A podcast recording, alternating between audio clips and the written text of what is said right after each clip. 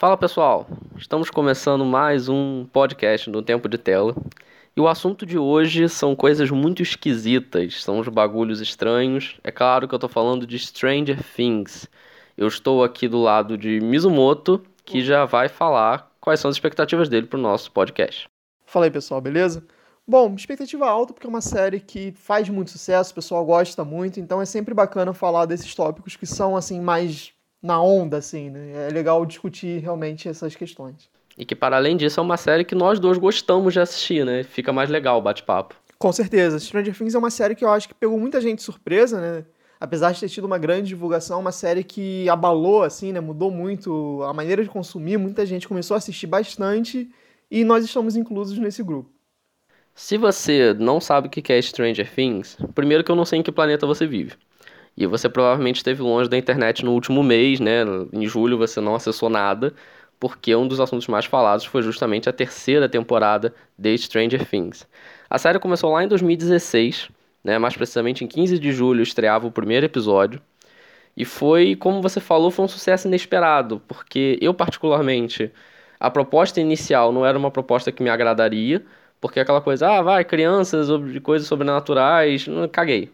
E aí do nada fez muito sucesso, todo mundo começou a falar. Eu comecei a assistir por indicação da minha noiva, que ela gostou, e aí fui assistir com ela. E eu acho que foi muito assim, né? Tipo, ninguém deu nada, ninguém deu nada, vai dar nada e pá, estourou. É, eu acho que teve realmente essa questão de ser uma série muito orgânica, né? As pessoas compraram muita ideia. É, algum dos, dos pontos que a gente vai levantar aqui hoje, eu acho que está relacionado de como as pessoas compraram a ideia. E só está crescendo, né? Uma série que a gente já tem três temporadas, já tem uma quarta confirmada e, salvo engano, até uma quinta provável. A Netflix ainda não quer confirmar exatamente o número de temporadas, até porque a Netflix não tem todo o dinheiro do mundo. E a própria terceira temporada exigiu um, assim, um aporte financeiro grande da, da Netflix, até para efeitos visuais, o cast que ela só aumenta e está ficando cada vez melhor. A gente vai falar um pouco mais do elenco daqui a pouco. Então, acho que ela ainda não consegue se comprometer a ter muitas temporadas. Mas a quarta com certeza tem, a terceira, enfim, estourou, a gente vai falar de números daqui a pouco. Enfim, fez bastante sucesso, como eu falei, estreou em 2016, a segunda temporada veio em 2017, em outubro de 2017, e aí a terceira demorou um ano e meio para sair. E a gente vai discutir depois um pouco por que, que, essa, por que, que houve essa demora. Quarta temporada confirmada, sucesso, enfim, estrondoso, todo mundo falando desse negócio, e a gente vai nesse podcast discutir exatamente isso. Afinal, Mizumoto, por que, que esse negócio faz tanto sucesso?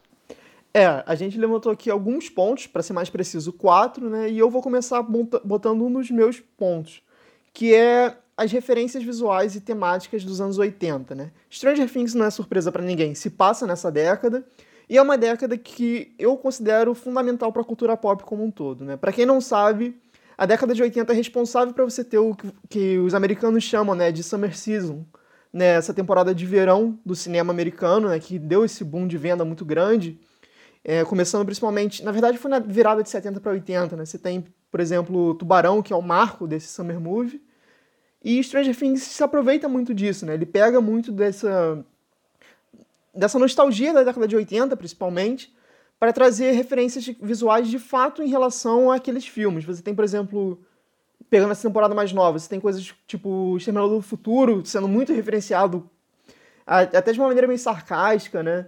É, filmes de terror, principalmente, tem muita correlação, e até mesmo saindo do cinema, você também tem aquele boom dos jogos de tabuleiro, em especial RPG. Né? Você tem o Dungeons Dragons ali sendo muito utilizado. Então eles pegam muito essa questão da, da década de 80, que tem um apelo muito grande da cultura pop para trazer para dentro da série. Eu acho que esse é um dos motivos que vende a série, principalmente para o público mais saudosista. Inclusive, isso que você falou dos Summer Movies é algo interessante, porque muita gente não entende por que, que a gente tem grandes lançamentos do cinema saindo em julho. É, eu já peguei algumas pessoas falando que ah, o pessoal é muito esperto, bota na, nas férias aqui de julho, não sei o quê. Não, é porque as grandes férias deles são no verão, que o verão deles é onde é no nosso inverno, é em julho. Então, grandes lançamentos, especialmente esses lançamentos mais pop, vamos dizer assim, saem nessa janela. Por isso que chega julho, você tem que assistir um monte de filme, a gente também tem que assistir um monte de filme, gasta maior grana, porque esse é o objetivo. E você falou da, da ambientação da década de 80, eu acho que foi muito inteligente a série, Porque a gente olha para a década de 80 com um olhar de nostalgia. Eu não vivi a década de 80. Mas quando eu vejo a série, assim, eu vejo filmes icônicos, a gente vê aquelas roupas mais coloridas, os penteados da época e coisa e tal, e acha divertido. Mas para além de uma coisa só de, ah, vamos botar aqui uma referência, vamos botar um cartaz não sei aonde, um letreiro não sei aonde, o que eu achei muito interessante de Stranger Things é que eles criaram um enredo com isso. Eles fizeram uma coisa muito orgânica. Primeiro caso é óbvio dos jogos de tabuleiro, como você falou, dos jogos de RPG. É o auge dos Dungeons and Dragons, né, começando essa coisa de RPG que a gente tem até hoje, mas na época estava estourando e a Netflix, né, os produtores não só colocaram isso na série, tipo, isso existe, mas não, isso faz parte da trama. O próprio termo Demogorgon, né, que é o, muito usado na primeira temporada especialmente, que é o grande vilão da trama, é o Demogorgon, não sei o quê. Isso é um termo do Dungeons and Dragons, e eles usaram dentro da série. Nessa terceira temporada, acho que eles foram muito inteligentes, colocando também os filmes especificamente, né? Em determinado momento... Gente, desculpa, isso é um podcast com spoilers, esqueci de avisar. Em determinado momento da trama, eles estão lá no cinema e tá passando De Volta pro Futuro. Porque era um filme da época e porque ele vai ter alguma coisa a ver com a trama. Então não fica só do tipo, ah, escolhemos década de 80 porque sim. Não, é porque ela vai entrar na história de alguma forma. Sim. E especificamente essa questão de entrar de alguma forma, também vale ressaltar essa relação, por exemplo, com o casting mais novo, a gente vai falar isso mais, mais à frente, mas você tem, por exemplo, Goonies, Conta Comigo, que são histórias que têm essa correlação meio de aventura barra, não exatamente terror, mas que tem essa coisa meio misteriosa envolvida, que também se encaixa muito bem com a proposta da série. Tudo que você vê a série, você fica com aquela sensação de, cara, isso é muito década de 80 mesmo, sabe? Isso são coisas que aconteceriam na década de 80. E eu acho que tira um pouco a gente da zona de conforto das séries que a gente está acostumado de assistir, até do mundo que a gente está acostumado a ver. Porque vários problemas que acontecem em Stranger Things, por exemplo, você fica pensando, cara, isso seria facilmente resolvido com um computador com um celular. Mas, bicho, é década de 80, não tem isso. Então você tem um novo mundo ali com novos desafios que você tem que encarar. E como eu falei, a coisa é feita de maneira tão inteligente, tão orgânica, especialmente nessa terceira temporada. Eu gostei muito dessa, dessa terceira temporada. Vou dar dois exemplos. Primeiro, são os penteados dos personagens, que mudaram muito de uma temporada para outra. E você vê, por exemplo, a Nancy com aquele permanente, né, com aquele cabelo todo elaborado. Cara, aquilo é muito década de 80. É, é muito marcado pelos filmes que surgiram nessa década. Não é à toa que ela tá com aquele cabelo. Eles não quiseram simplesmente mudar a personagem. Tem uma explicação para estar tá ali. Inclusive, o cabelo dela vai desmanchando durante a temporada, que ela não tem tempo de ficar cuidando do permanente dela. E, para além disso, eles introduzem até questões da, da década, questões comerciais, de maneira muito inteligente. No, nessa terceira temporada, tem um determinado momento que é uma cena muito alívio cômico, que o Lucas ele começa a beber uma coca ele está bebendo, dá para ver a lata da New Coke. Isso é um case de marketing muito famoso dentro da área de publicidade, de marketing, né, de vendas de maneira geral, que foi na década em 85, em abril de 85, a Coca lançou uma nova, um novo refrigerante, ela reformulou a marca dela. Ela resolveu mudar o sabor e apostou nessa New Coke. Ela fez vários testes, as pessoas gostaram da Coca, não sei o que, o sabor é muito bom, tem que mudar mesmo. Ela lançou no mercado. Só que assim, foi um fracasso de vendas gigantesco, ninguém gostava do refrigerante, ninguém queria comprar o um novo refrigerante. Foi um fracasso tão grande que a Coca-Cola tirou do mercado esse novo refrigerante 79 dias depois. Ela desistiu, falou: chega, não dá. E aí virou um case famosíssimo de marketing, um case de fracasso da Coca-Cola. E eles brincam com isso na série, porque é o mesmo ano, tá sendo lançada a Coca, e aí o Lucas tá bebendo, e aí o Mike fala, cara, como é que você tá bebendo isso? É horrível, cara, para com isso. Ele, não, cara, que isso? É muito boa Coca, não sei o quê. Ou seja, é uma brincadeira da Coca, que é uma patrocinadora da série, né? Tá fazendo ali o product placement dela, mas é uma brincadeira com um ano também, do tipo, ah, isso aqui se passa na década de 80, mas é nos anos 80 mesmo. Você lembra disso, quando isso aconteceu? Então, nesse ponto eu concordo com você. É uma referência, são referências inteligentes, mas de tão orgânicas, de maneira tão, tão bem feitas, que a série realmente parece que está nessa época.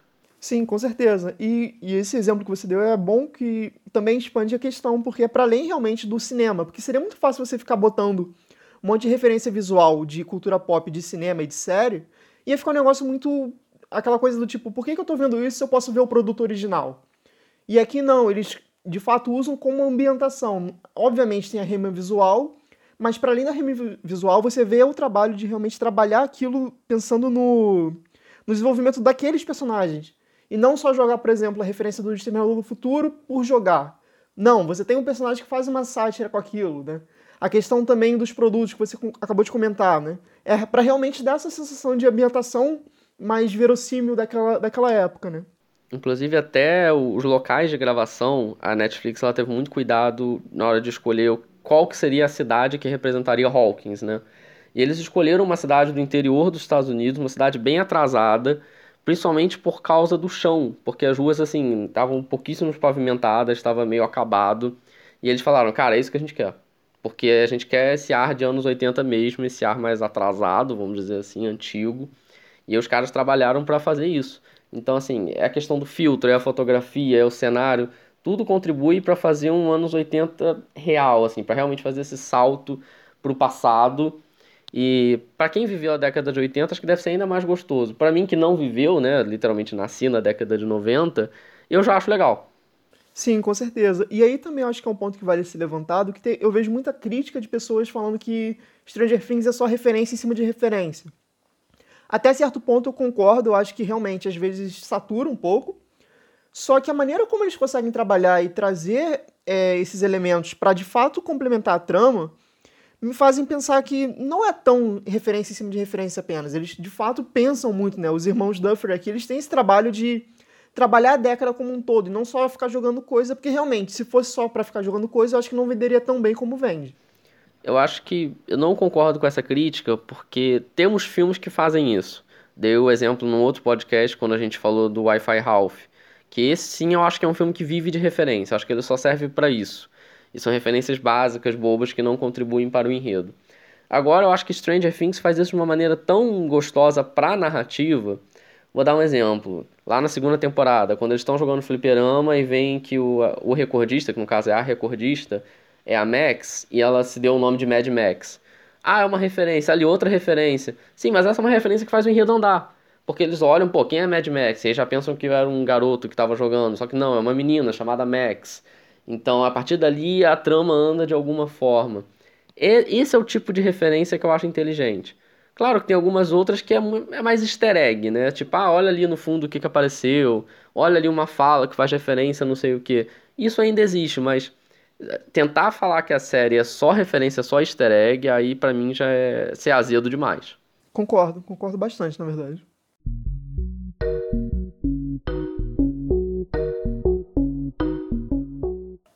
Bom, saindo um pouco agora né, dessa parte do, das referências, né, do, do primeiro ponto que eu levantei, que foi os anos 80 e como ele é bem introduzido, eu vou retomar uma coisa que eu já comentei por alto, que é o cast infantil, que para mim é o segundo ponto que faz Stranger Things ser tão querido, ter tanto apelo assim com o público. Porque, assim, que escolha boa de casting, cara. Você tem várias crianças que trabalham muito bem, que interagem muito bem entre si, e você vê que tem uma preocupação da própria série, né, dos showrunners aqui, de respeitar o amadurecimento deles. Porque era uma coisa que tinha muita gente que se, ficava se perguntando, tipo, beleza, primeira temporada eles são pequenininhos, mas criança cresce muito rápido, eles já estão nessa transição de, de infância para adolescência, os atores. E eles deixaram isso de maneira muito orgânica, né? Você viu que, tipo, nessa terceira temporada já tem questões de, de relacionamento afetivo de fato e tal, que trabalham muito realmente pensando, assim, passaram anos, sabe? Não botaram, não ficaram preocupados, tipo, vamos correr a história pensando no tempo da, da série em si. Não, vamos respeitar a idade deles, né? Porque a gente não precisa também ter tanta certeza de, tipo, ah, o primeiro ano aconteceu, né, sei lá, no ano X. Até chegar no terceiro ano, passou três anos, é isso aí, cara. Eu acho que tem que ser assim mesmo, porque você aproveita esse encasting de uma maneira muito boa e aproveita o crescimento deles. Porque, como eu falei, eles interagem muito bem entre eles e entre os atores mais velhos também. E eu acho que também tem uma questão muito grande, por exemplo, a Eleven, né, Millie Bob Brown, ela entrega muito e a primeira temporada em específico é uma temporada muito difícil porque a personagem não fala praticamente. E ela tem, tem que entregar basicamente no olhar, e isso, assim, cara, é uma parada muito difícil de atuação, você entregar só em olhar. E ela faz isso muito bem. Então acho que esse apelo do casting mais novo e específico, obviamente você tem grandes medalhões nos, nos atores mais velhos, né? principalmente a, a Winona Ryder, né? Mas para além disso, você tem realmente as crianças que vendem a série. Né? Como eu comentei também, a questão de Goonies, Conta Comigo, é muito. não é referenciado diretamente, mas você vê que tem o mesmo apelo que você tinha nesses filmes aqui nessa série com as crianças. interessante isso que você falou da Eleven, sobre a questão dela ter poucas falas. Inclusive, eu tava na lista de curiosidades que eu trouxe sobre a série. Na primeira temporada inteira, a Eleven teve 48 frases. 48 lines, que eles chamam, né? Ou seja, 48 vezes ela falou alguma coisa. E assim, a maioria das vezes ela até, até falado sim e não. Porque ela não falava nada e você entende pela história do personagem por que ela tem essa dificuldade de comunicação. Então, realmente, ela tem que entregar na base do olhar, na base do, dos poderes, na base do, do, fim, do olhar assustado ou do olhar de mal, enfim, ela tem que entregar essa emoção e ela consegue. E com relação à escolha do elenco, foram mais de mil crianças que fizeram teste para o elenco da série. Uma curiosidade que até o ator que faz o Mike, que é o Finn Wolfhard, ele fez o teste é, diretamente gravado diretamente da cama dele, porque ele estava doente. Só que aí já estava a data marcada e ele fez lá toda a audição deitado na cama dele. Então, enfim, o cara deu sangue ali, o garotinho deu sangue para participar. E o ator que faz o Dustin, que é o Gaten Matarazzo, ele ele fez o teste para fazer o Mike. Só que aí eles olharam para ele e falaram: "Cara, você é muito, muito bom, mas você não vai ser o Mike, você vai ser o Dustin". E ele foi o primeiro escolhido para fazer a série. Como você falou, a Millie Bob Brown, ela é, para mim, a grande estrela da companhia, não é à toa que é a mais indicada, a mais premiada de Stranger Things até hoje. E quando me falaram assim, ah, tem uma série que é de crianças investigando uns trecos sobrenatural e pá. Aí me veio aí a, a fala de um professor de fotografia que eu tive, que uma vez a gente fez um exercício de fotografia, e aí as pessoas iam levando as fotos para ele analisar. E aí sempre que aparecia uma foto de criança, ele falava assim, gente, vamos lá, criança e cachorro é covardia. Não tem como eu falar mal, todo mundo acha bonitinho, coisa e tal. Então assim, não vale. E quando falaram, tem uma série de crianças investigando coisa, eu falei, ah, pô, série de criança, cara, que saco esse negócio. Mas tá bom, vamos ver. E aí quando você assiste a série, cara, as crianças são muito boas. Elas não são só carismáticas, né? Especialmente quando eram menorzinhas e tal, todo mundo fofinho, o Dustin fofinho, aquela coisa toda. Mas eles são muito bons. Primeiro que eles fazem uma parceria gostosa de assistir, né? Os garotos, depois a Eleven. O Will, coitado, ele fica sacaneado a primeira temporada inteira, depois ele, depois ele retorna pro grupo. E a parceria deles é boa, o desenvolvimento deles é legal, especialmente pelo que você falou dessa questão do respeito à idade deles. Porque lembra que eu falei lá no início que houve um, um tempo, né, um grande salto ali, pô, segunda temporada 2017, a terceira só em 2019, o que, que aconteceu? É porque essas crianças precisavam crescer. Porque eles queriam introduzir temas como a puberdade, começar a namorar, ou, né, pelo menos tretar mais de igual para igual com os bichos monstruosos que aparecem. E, cara, você vai fazer isso com as crianças de 12, 13 anos? Não, espera crescer mais um pouco. Né, o Mike daqui a pouco já tá com 3 metros de altura. Né, estão crescendo. O Will também mudou muito desde a primeira temporada. A própria Millie Bob Brown também teve um desenvolvimento. Então, não é só criança na série. Elas realmente levam um enredo nas costas e não deixa de ser surpreendente, porque, porra, tem uns bichos do demônio de outra dimensão e tem umas crianças de 11 anos de idade com um estilingue soltando pedra neles. É meio esquisito, mas funciona. É, e também acho que vale ressaltar que, por exemplo, eu não sei se você teve essa sensação no início, mas quando eu comecei a ver Stranger Things, eu tinha muito medo de ser, por ser uma série com crianças, de ser uma série infantil. Sim. E aí chegou lá e não. É bem longe disso, na verdade, né? Eu não sei qual é a classificação exata, mas eu colocaria um, sei lá, 16, não tenho certeza. A última temporada é 16. E é assim, é, você vê que a interação deles ali realmente faz muito sentido. E, e o, o, enredo ele brinca muito uma questão de, por exemplo, não dar credibilidade para as crianças, sendo que elas têm conhecimento muito grande e tal. Então eles também sabem brincar muito com essa questão realmente do cast infantil carregar a história, apesar do, do casting mais velho não entender muito bem como eles conseguem. Né? Uma cena que ficou muito famosa nessa terceira temporada, né? que foi o Dustin com a namoradinha cantando a musiquinha.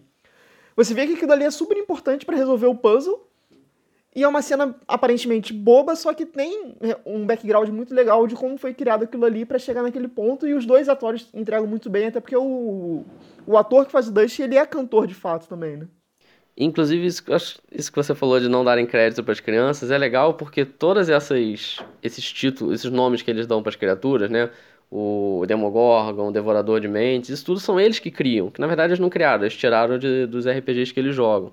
E aí na segunda temporada rola muito isso, né? Tipo, ah, como é que a gente vai derrotar o. Aí vira o Dustin e fala, Devorador de Mentes. Ele fica, caralho, de onde você tirou isso, porra? Né? Porque ele te contou que esse é o nome dele? Não, as crianças deram um nome e eles têm que embarcar naquela de, ah, não é possível que a gente vai ter que resolver com a ajuda de criança. É, essa cena do Dustin cantando com a Suzy é muito engraçada, porque os adultos, você olha pra cara deles e estão, cara, não acredito que eu tô tentando salvar o mundo e eu tô dependendo de duas crianças cantando. Mas Stranger Things é isso. E, e, eu acho que isso que é o legal do enredo, eu vou falar daqui a pouco, mais especificamente sobre o enredo. Mas é uma coisa simples e é legal de acompanhar. Como você falou, é, é não é uma série infantil, não são só temas infantis que estão colocados ali. Inclusive, as crianças elas têm um papel decisivo na hora de derrotar as ameaças. Leia-se Eleven, né? Tem um papel decisivo na hora de derrotar essas ameaças. E eu gosto da parceria que eles fazem com o casting mais velho, porque você tem a Winona Ryder ali como mãe do Will, né, e tendo um papel de proteger o filho, ajudar o filho, aquela coisa toda. E ao mesmo tempo você tem o David Harbour, né, interpretando o Jim Hopper, que é um cara que não tem paciência nenhuma com criança. E depois ele acaba tendo que desenvolver essa parceria com a Eleven. E sobre a Winona Ryder, uma outra curiosidade é que nessa temporada ela praticamente não teve cena com o Will, nem cena com as crianças. E ela sentiu falta disso. Ela falou que adorou ter gravado muito com o David Harbour, que ela gosta dessa parceria com ele, com o personagem também. Só que ela ficou sentindo falta, porque, pô, ela não viu os filhos, né? Nessa temporada, praticamente. Sim, e né, só para arredondar essa questão, né? É, essa questão de realmente ter os personagens criança, né? Numa história que é um pouco mais pesada, só reforça a questão de como eles são bons atores, né? Porque seria muito fácil você botar temas rasos, que, tipo, você põe a criança ali com falas fáceis ou que não exija muito, mas não, aqui você tem realmente é, questões que precisam de atuação boa, que eles têm que segurar realmente uma cena, né? Às vezes até um arco inteiro, essa temporada em específico, você tem vários núcleos separados com arcos próprios, muito próprios, inclusive, e eu acho que só dá certo por causa dessas crianças específicas, sabe? Você tem um trabalho muito grande de escolha de casting, e essas crianças, elas são carismáticas e elas marcam muito. Um dos seus pontos que você vai levantar, eu já sei que provavelmente vai se relacionar de certa maneira com isso, de como você bate o olho naquela criança, você, porra, é tal personagem, sabe? E já ficou marcado porque uma das grandes características que aí pode ser tanto para o bem ou para o mal de um ator é ele ser reconhecido por um papel. Você pode virar o famoso ator de um único papel, pode, mas como ainda é criança, sabe, eu acho que tem muito para desenvolver. E, por exemplo, a questão do Mike. Você já tem uma participação dele presente lá em It a Coisa. Ele é o principal, se não me engano, do filme. E você vê que ele atua muito bem lá e aqui. Então, tipo, essas crianças já estão sendo vistas para além do Stranger Things, né? Eles já estão sendo levados para grandes produções. E antes de fechar essa questão da, do casting infantil, é, eu acho que a gente pode fazer um, uma observação mais específica sobre a Millie Bob Brown, porque ela não é só a poderosa da série, ela não é só a personagem principal desse elenco infantil, mas, cara, ela é muito versátil. Porque se você for analisar todas as temporadas, ela já fez cena pendurada em cabo, né, cenas que ela tá flutuando e tá usando os poderes. Ela já fez cena debaixo d'água. Ela já fez cena em tanque de água e tipo ela gravou tranquilamente. Assim, ela já fez cena muda, já fez cena gritando. Ela é muito versátil, ela já fez muita coisa e cara, ela é uma criança. E aí uma outra curiosidade é que tipo em uma entrevista que fizeram com os Duff Brothers, né, com os showrunners do, de Stranger Things, eles falaram que trabalhar com ela é muito bom porque ela tem muita habilidade de trabalhar com as câmeras, assim, né? Mudar o posicionamento, mudar a flexão para agradar tal câmera. Ela tem uma habilidade muito natural que isso não é comum em um elenco infantil. Mas ao mesmo tempo, às vezes eles lembram que ela é uma criança, no caso, uma adolescente agora, que em determinado dia de gravação ela chegou coberta de glitter. E eles ficaram, caralho, o que que houve? Ela, ah, não sei, só, só tô coberta de glitter, aconteceu. E aí eles tipo, tiveram que atrasar em uma hora a gravação para tirar todo o glitter dela. E eles, caralho, tipo, trabalhar com criança é isso também. Mas aí quando chega na hora de gravar, chega na hora do vamos ver, a gente tem um show de interpretação e ah, para mim é um parabéns para todos eles. Mas a Millie Bob Brown, ela é demais. É, eu só queria fazer um destaque aqui para um personagem que teve mais, mais presença nessa temporada, que foi a irmã do Lucas. A Erika ela também, cara, ela mandou muito bem e ela é a atriz mais nova dessa série, né? E assim, ela tem umas falas que são muito perspicazes e você vê que a, a garotinha, ela tem um humor ácido muito forte já pequena, sabe? Ela tem realmente, assim, um negócio que seria muito fácil ela só ler o texto, mas você vê que ela tem uma expressão, ela tem uma, um tom de deboche na voz que é muito engraçado. Ela foi uma ótima adição ao núcleo do Dustin, né? Ela faz uma parceria legal com ele pela questão da idade, ao mesmo tempo pela questão dela não querer ser nerd, mas ao mesmo tempo ter essa veia nerd, vamos dizer assim. A atriz é a Prya Ferguson. Tá aí uma personagem que eu achei que não fosse incluída, porque ela já tinha aparecido. na segunda temporada, mas tinha aparecido muito assim, rapidamente e tal. E aí você volta pra terceira temporada, você vê ela ali, você, pera aí, essa menina vai ter papel? E aí do nada ela tem. E ela faz uma participação bem legal, com um humor muito diferente, com várias questões nacionalistas aparecendo ali, né, defendendo a América, coisa e tal. Obviamente pode ser problematizado, mas é divertido. Então ela foi uma grande adição ao, ao núcleo. Inclusive eu já acho ela mais interessante que o Lucas. Sim. Desculpa, desculpa, Lucas, eu até gosto do personagem, mas sua irmã tá, tá passando na frente, você fica de olho aí que tá dando errado para você.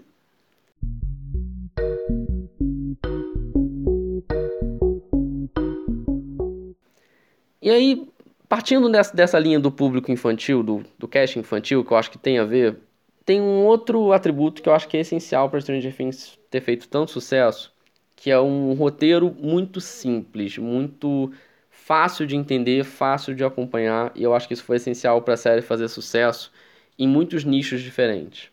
Quando eu digo que Stranger Things tem um roteiro muito simples, eu não estou falando que assim é um roteiro bobo, que é um roteiro ruim, que é um roteiro cheio de falhas, não é isso. É só que é um roteiro realmente muito tranquilo de você acompanhar. Vê lá na primeira temporada, você tem crianças que são do bem, e aí tem uma menina misteriosa, e aí você tem uns bichos que obviamente são do mal, né? Porque eles não falam e eles comem pessoas, então eles têm que ser do mal.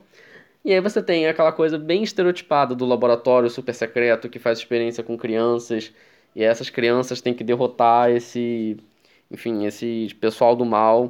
E aí vai avançando. A terceira temporada tenta colocar algumas coisas políticas ali. Mas, porra, na verdade são ali os comunistas do mal, né? São os soviéticos do mal, tentando fazer experiências erradas de novo.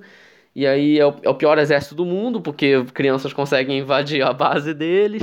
Então, assim, é um roteiro muito bobinho, mas que você consegue acompanhar aquela coisa de peguei no terceiro episódio, me conta o que aconteceu. Aconteceu isso, isso, isso. Ah, beleza, já tô assistindo. É, eu acho que realmente isso ajuda bastante. É uma, uma trama também que você.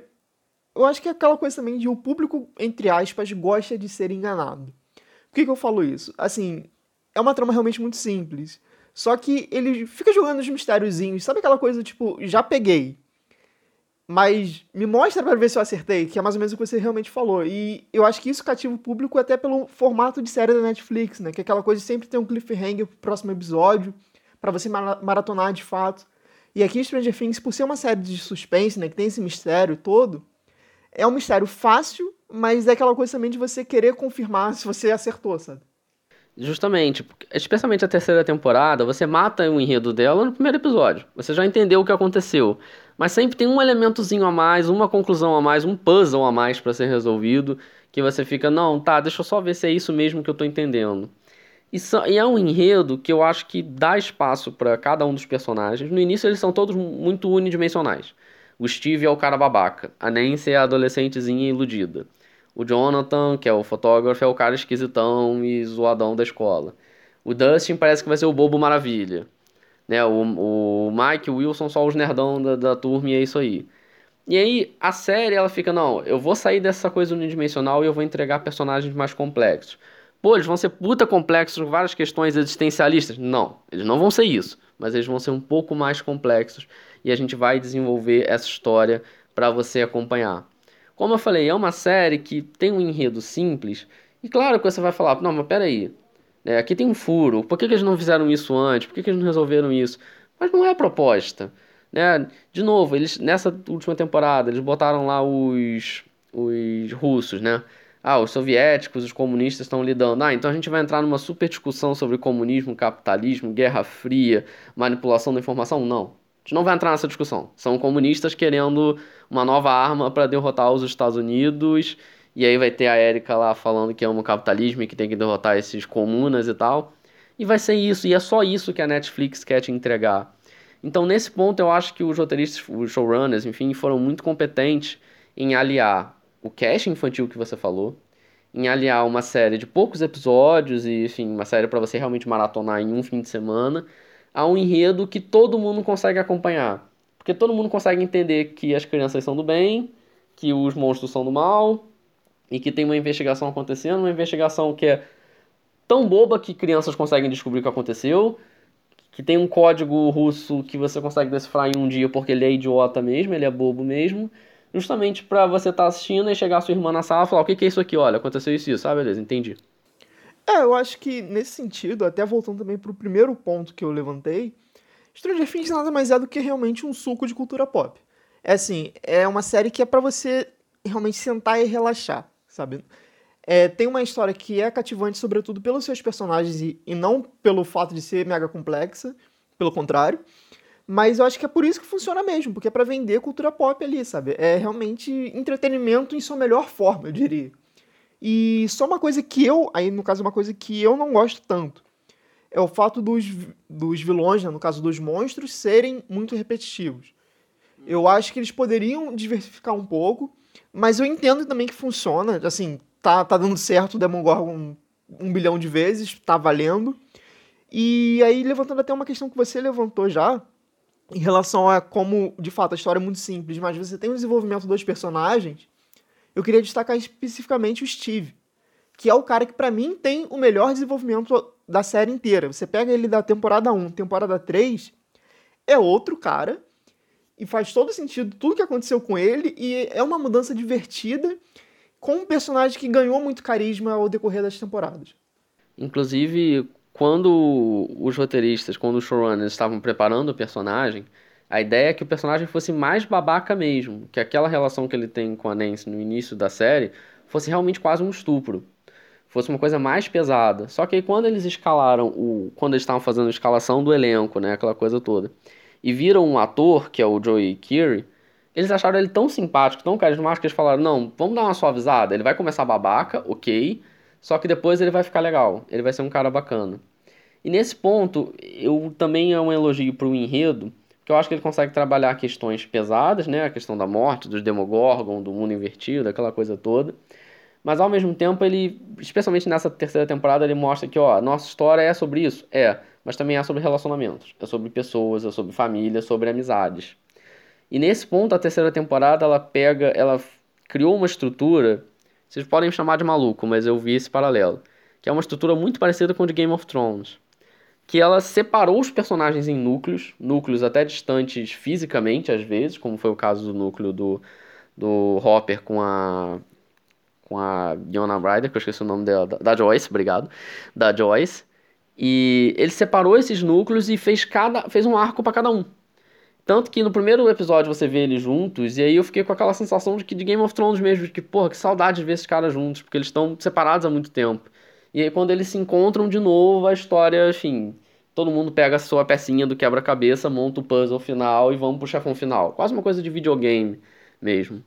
E aí antes de avançar pro próximo tópico, ainda nessa coisa do roteiro, né, que eu falei dos mini arcos, vou perguntar a Mizumoto, mas eu já sei a resposta. Qual foi seu arco preferido dessa temporada?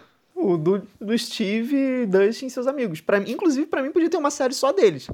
Fazer um spin-off só do, deles vivendo aventura aí. Não, muito sério, assim, essa temporada eu gostei bastante, mas eu tava direto conversando com minha noiva e eu, tipo, cara, eu veria uma série só dessa galera aqui. Facilmente, assim, muito, muito tranquilamente. E o arco, não sei se você vai perguntar isso, mas o arco que eu menos gosto é o da Nancy. Eu acho ela muito chata. Cara, eu gosto da Nancy do Jonathan. É, inclusive, uma curiosidade, né? Que a Natalia Dyer, que interpreta a Nancy, e o Charlie Hilton, que interpreta o Jonathan, eles também namoram na vida real. Eles namoram lá desde a primeira temporada, talvez por causa da primeira temporada, enfim, a gente não sabe. É, o que eu achei que o arco deles ficou mais fraco. É, ele ficou, enfim, eu gosto dos personagens, mas o Jonathan não teve muito o que fazer, não teve muito espaço com ela, porque ela estava mais preocupada com a questão profissional, enfim ficou um arco um pouco solto, porque meio que o que eles estavam descobrindo, todo mundo estava descobrindo também. Né? Tipo, a peça deles é a menos importante do quebra-cabeça, vamos dizer assim. Mas eu também gostei, eu gostei da temporada de maneira geral.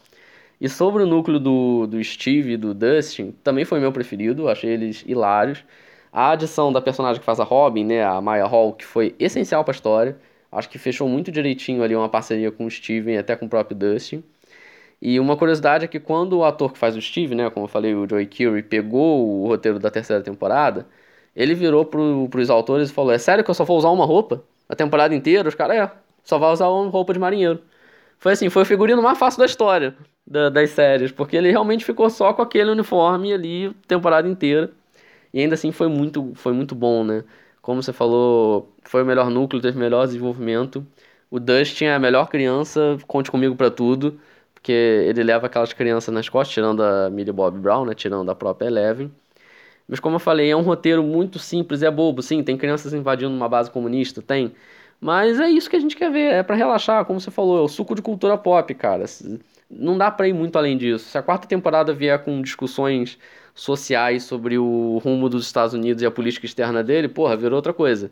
Sabe, eu quero ver luta contra vilões, contra bichos monstruosos que não precisa ser o Demogorgon de novo.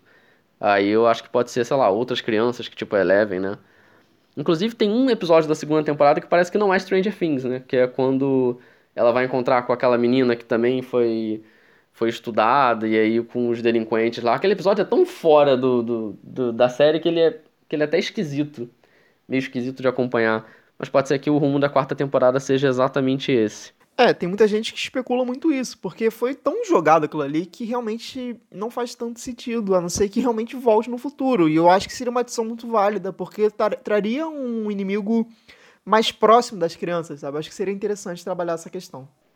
Vamos ver o que a quarta temporada vai nos reservar.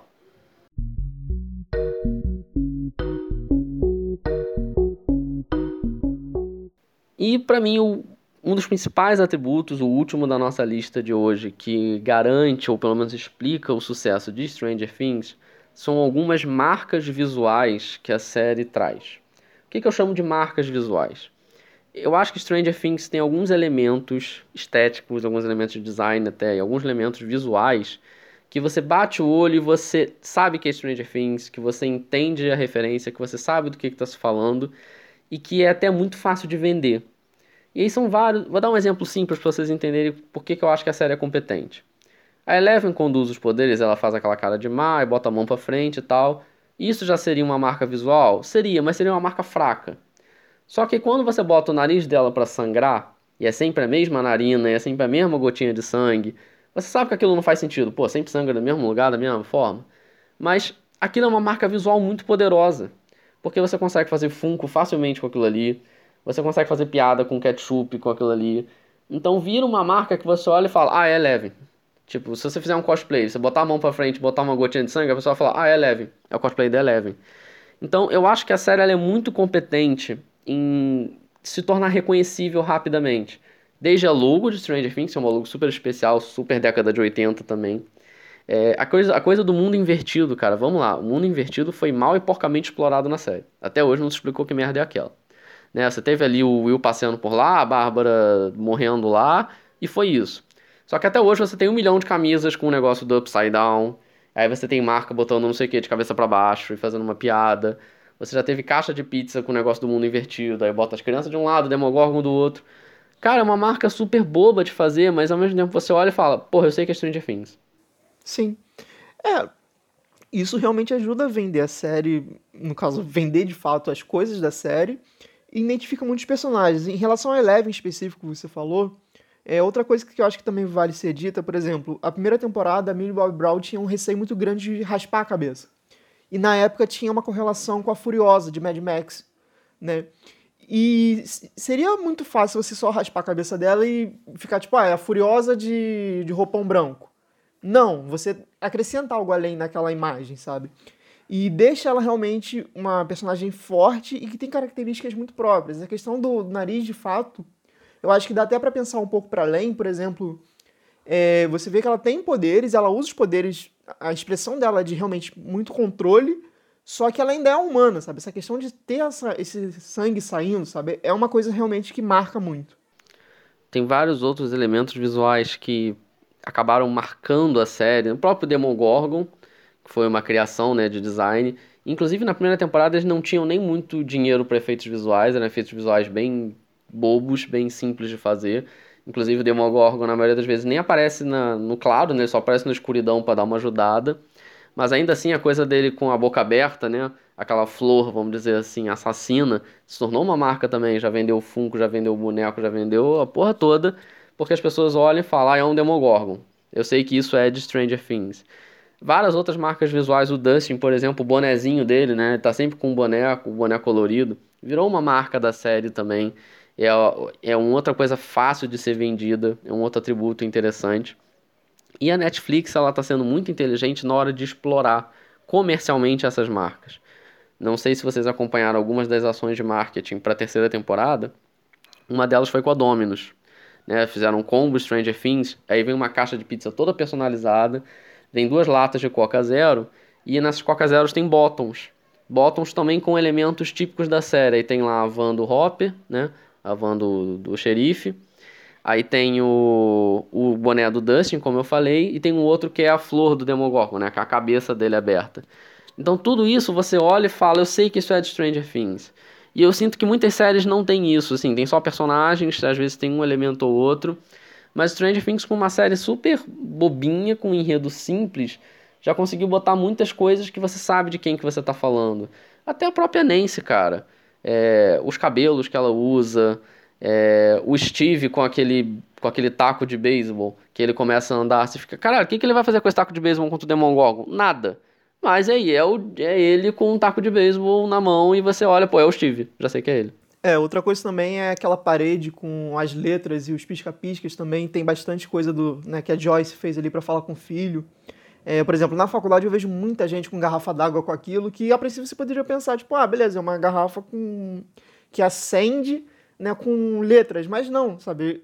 A Stranger Things tomou isso para ela, né? E, que é uma, uma questão visual que é muito simples, assim, poderia estar em qualquer coisa, mas você associa a Stranger Things porque aquela cena também é muito marcante, né? Dela conversando com o Will pelas, pelas luzezinhas.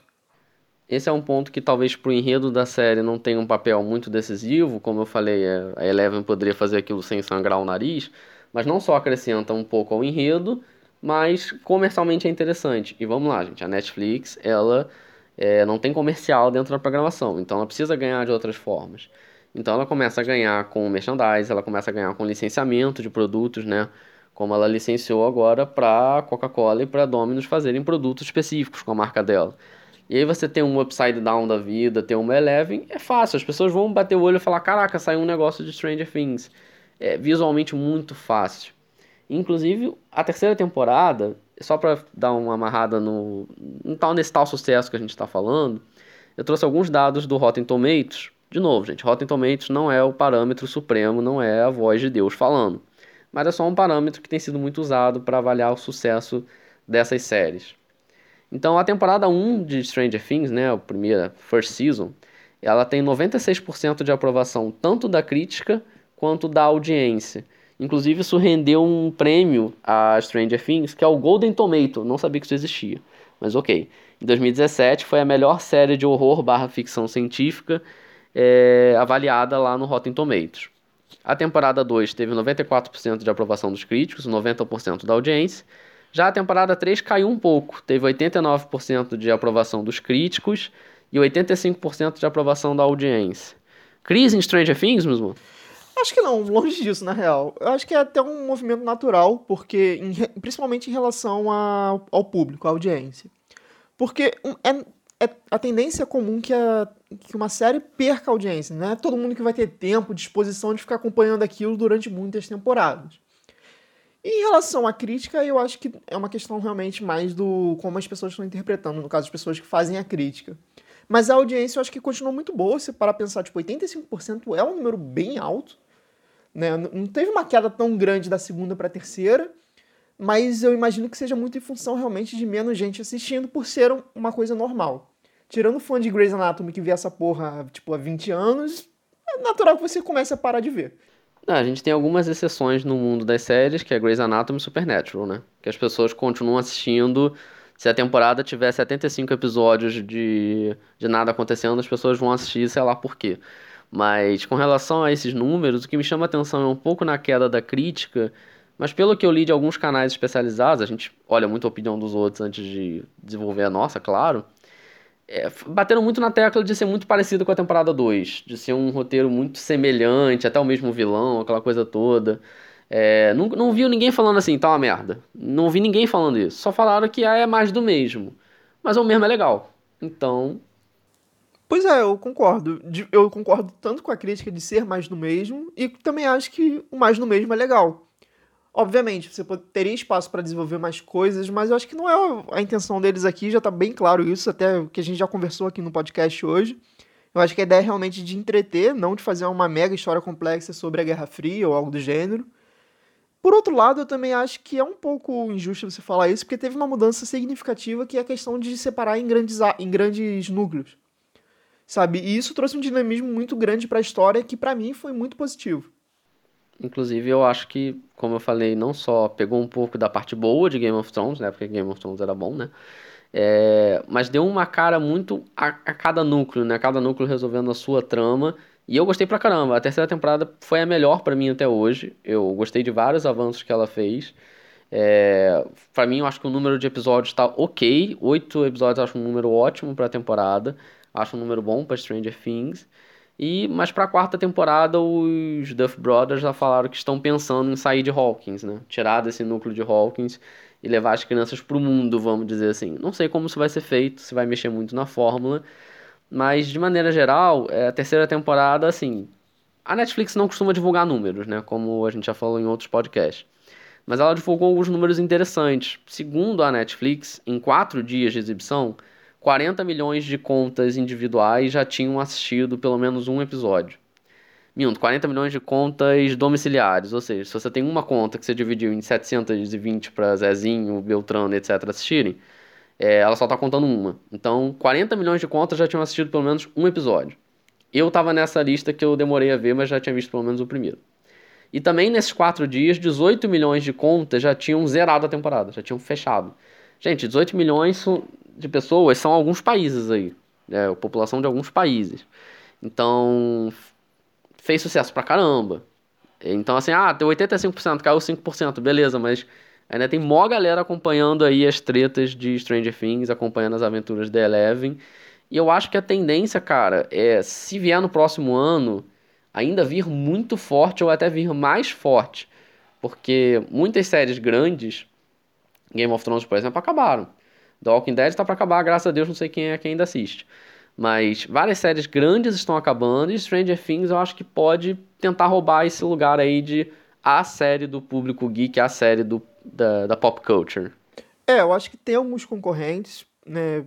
Só para contextualizar, a gente está gravando na semana que terminou a Comic Con San Diego de 2019, que apresentou duas séries que eu acho que são muito fortes concorrentes, que é o Watchmen e The Witcher, The Witcher inclusive da própria Netflix.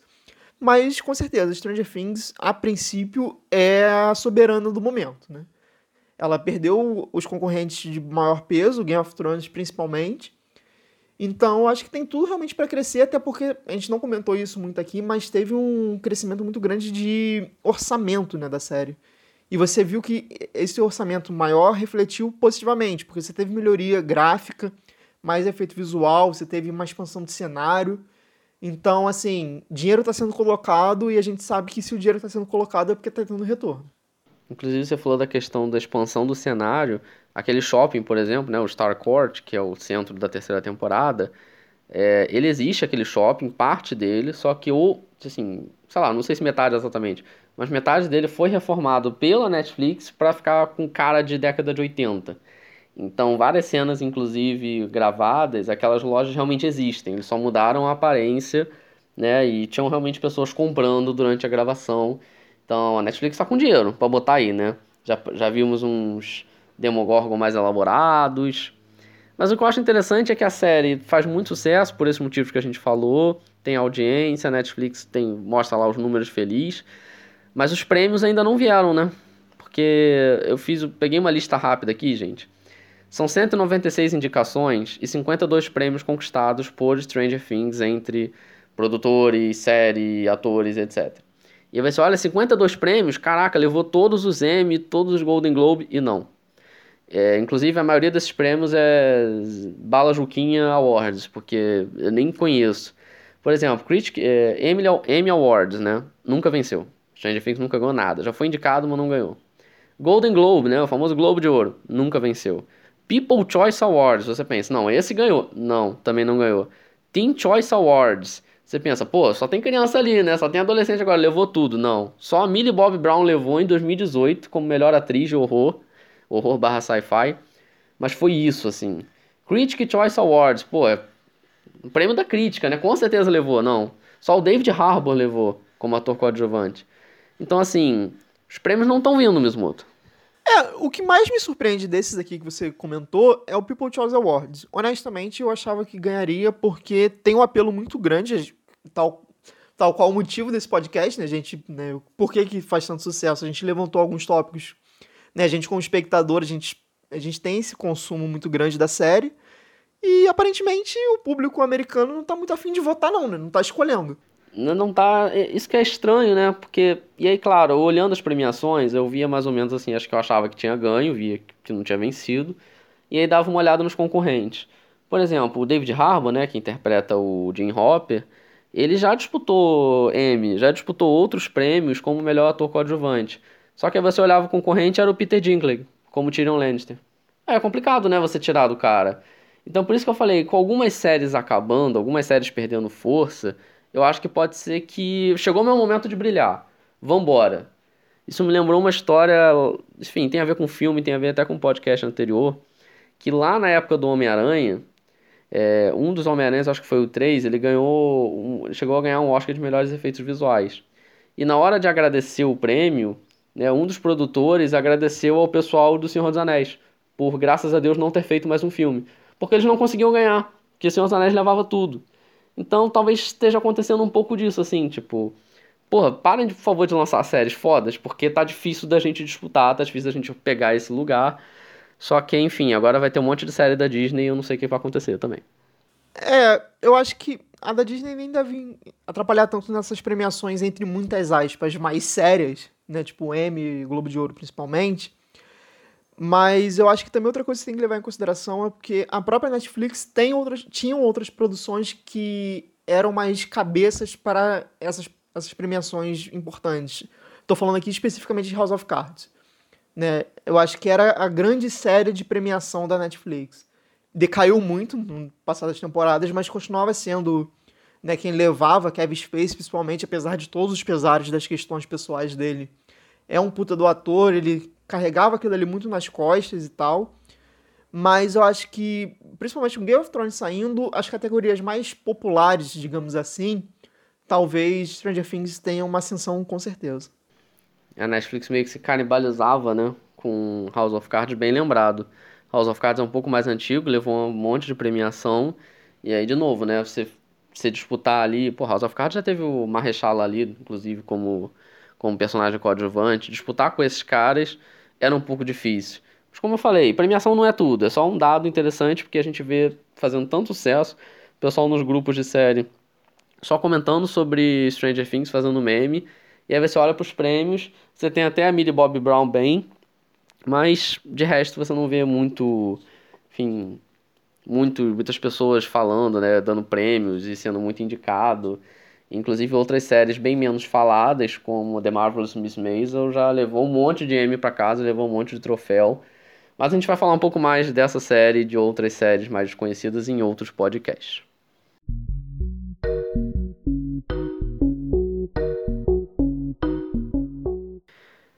É isso aí, pessoal. Esse foi o nosso bate-papo de hoje sobre Stranger Things. Tentamos aqui fazer uma discussão bacana sobre por que, que essa série faz sucesso. Ninguém aqui em nenhum momento falou que a série é perfeita, maravilhosa, merece todos os prêmios do mundo. Não foi isso, mas como é uma série que a gente gosta e é uma série que a gente vê todo mundo comentando, uma ansiedade, teve uma ansiedade muito grande pela terceira temporada e uma repercussão grande sobre o que, que aconteceu na temporada, a gente quis fazer esse bate-papo de que, pô, uma série aparentemente simples, com um roteiro bem bobinho, como é que isso tá pautando a cultura geek, como é que a Netflix está ganhando tanto dinheiro com esse negócio. E pelo menos para mim valeu bastante o bate-papo, é, especialmente pela questão da década de 80, que só depois que a gente começou a organizar o roteiro que eu parei, cara, como que é inteligente como isso é feito, né? Então, eu gostei muito de, dessa conversa. Eu confesso que eu estou muito ansioso para a quarta temporada. Também gostei bastante, acho que foi um papo muito interessante, porque é aquilo, né? É muito fácil você ver uma série simples que faz sucesso e falar, ah, beleza, eu gosto, então tá bom. Mas outra coisa é você parar para refletir um pouco, né? Ver alguns elementos, né? A gente levantou só quatro aqui, mas com certeza tem muitos outros. Né? Inclusive, se você tiver alguma outra coisa que você acha que possa né, justificar esse grande sucesso, coloca aqui em algum local pra gente dar uma lida. Né? Mas eu acho que é bacana assim que a gente fez aqui, é um exercício legal, porque às vezes as produções mais simples podem trazer coisas nas suas entrelinhas no sentido de consumo, que foi realmente né, o nosso norte nessa conversa. E eu acho que foi muito proveitoso que a gente trouxe realmente debate de coisas que não são tão faladas sobre Stranger Things. Espero que você tenha gostado do bate-papo tanto quanto a gente gostou. Reforça o convite de Mizumoto, conversa com a gente, fala também o que, que você acha de Stranger Things, por que, que tá dando certo, por que, que você é apaixonado pela série, ou por que, que você não gosta da série, enfim. Conversa com a gente, participa desse nosso bate-papo e fica ligado no tempo de tela que toda quarta-feira sai um novo podcast fresquinho para você sobre algum tema do entretenimento mundial, né, sobre séries, sobre TV, sobre cinema, enfim. Continua ligado na gente, continua participando dos nossos bate-papos e é isso aí. Valeu, pessoal. Falou, valeu.